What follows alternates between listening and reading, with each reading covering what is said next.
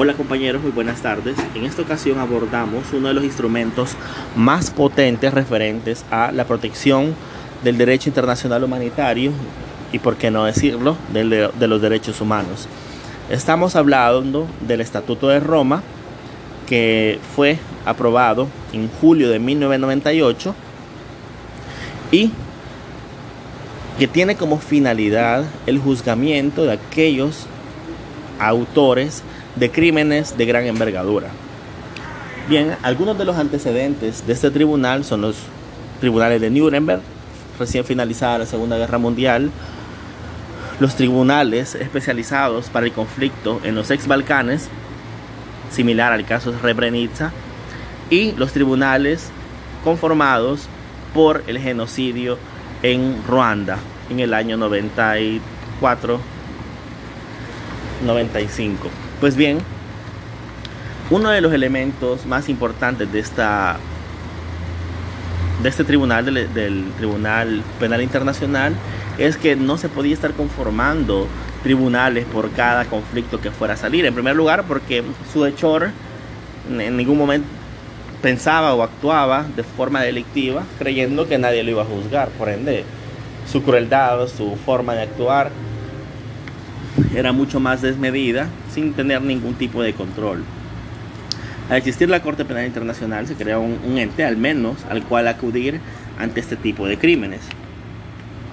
Los crímenes que, se, que son competencia de la Corte Penal Internacional se establecen en el artículo 5 del estatuto y tienen que ver con el delito de genocidio, con los delitos de lesa humanidad, los crímenes de guerra y el delito de agresiones.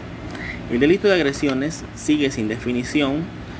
Realmente yo creo que nunca lo van a definir o falta un buen tiempo para ser definido, pero aún no ha sido definido. Solo está el proyecto de su constitución, de la configuración del delito.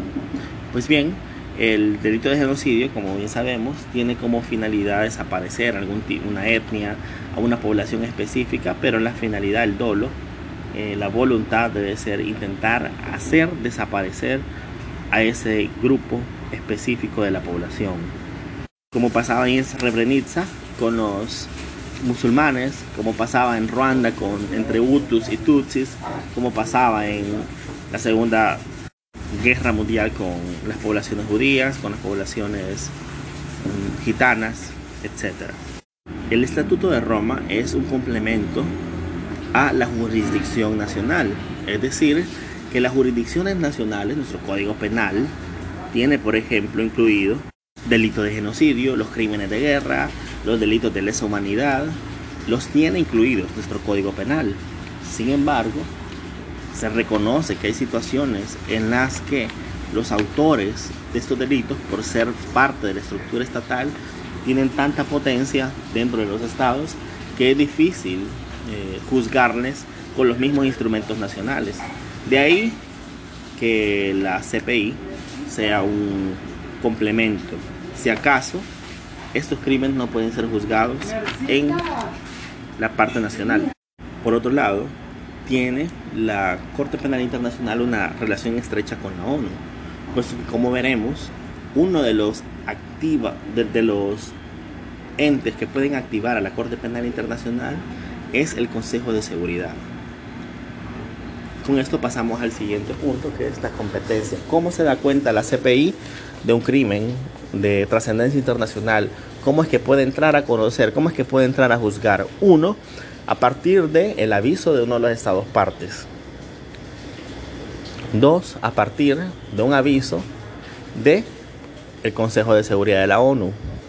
Y tres, a partir de una investigación del fiscal de la Corte que de manera oficiosa, es decir, de manera propia, por voluntad propia, por interés propio, inicia investigación ante una situación denunciada, por ejemplo, en un medio de comunicación, como por ejemplo Boko Haram.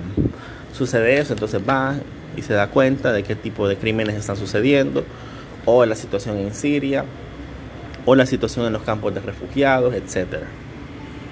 Respecto a los delitos, como decíamos, el delito de genocidio, los delitos de lesa humanidad que si bien el Código Penal solamente los describe como delitos de lesa humanidad, pueden encontrarse como fuentes para sus acciones el Estatuto de Roma.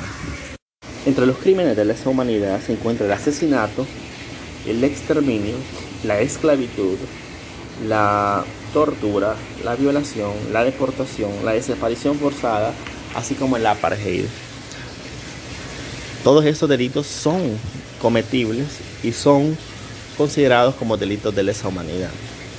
No tienen que, tener el componente, específicamente el componente de exterminio de una población en razón de su raza, de su sexo, de su género o de su religión o etnia, sino un exterminio generalizado, o sea, no, no, estoy, no tiene una menor categoría en, en crueldad, sino por ejemplo una, una población que sea fronteriza y que el país en disputa con, con el otro país considere esa población más cercana a los intereses del país en conflicto y decide, bueno, vamos y pongamos unas bombas ahí, no sé.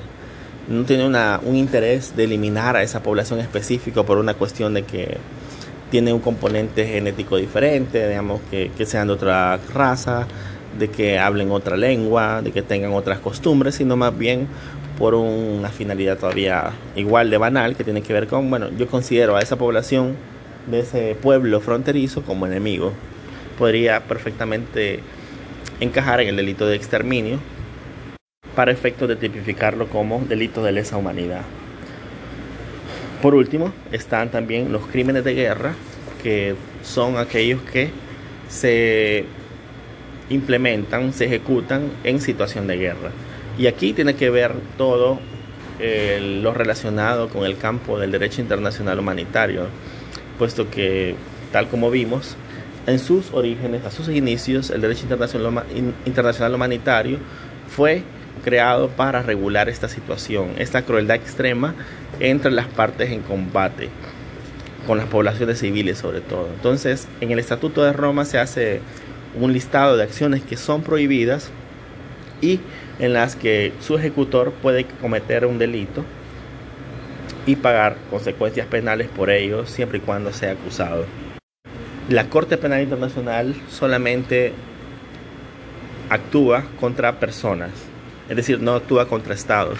En este sentido es una, una norma supletoria, no supletoria, sino más bien que se da cuenta, por ejemplo, del error que había en el en la aplicación del estatuto, por ejemplo, para la prevención del delito de genocidio, en el cual los, la Corte Internacional de Justicia no aplicaba eh, responsabilidad penal contra, contra los, los acusados, porque la convención no tenía tanta competencia, no establecía penas, no establecía un procedimiento específico. En ese sentido, la Corte, la CPI, el estatuto, es también supletorio y sobre todo arregla esa situación.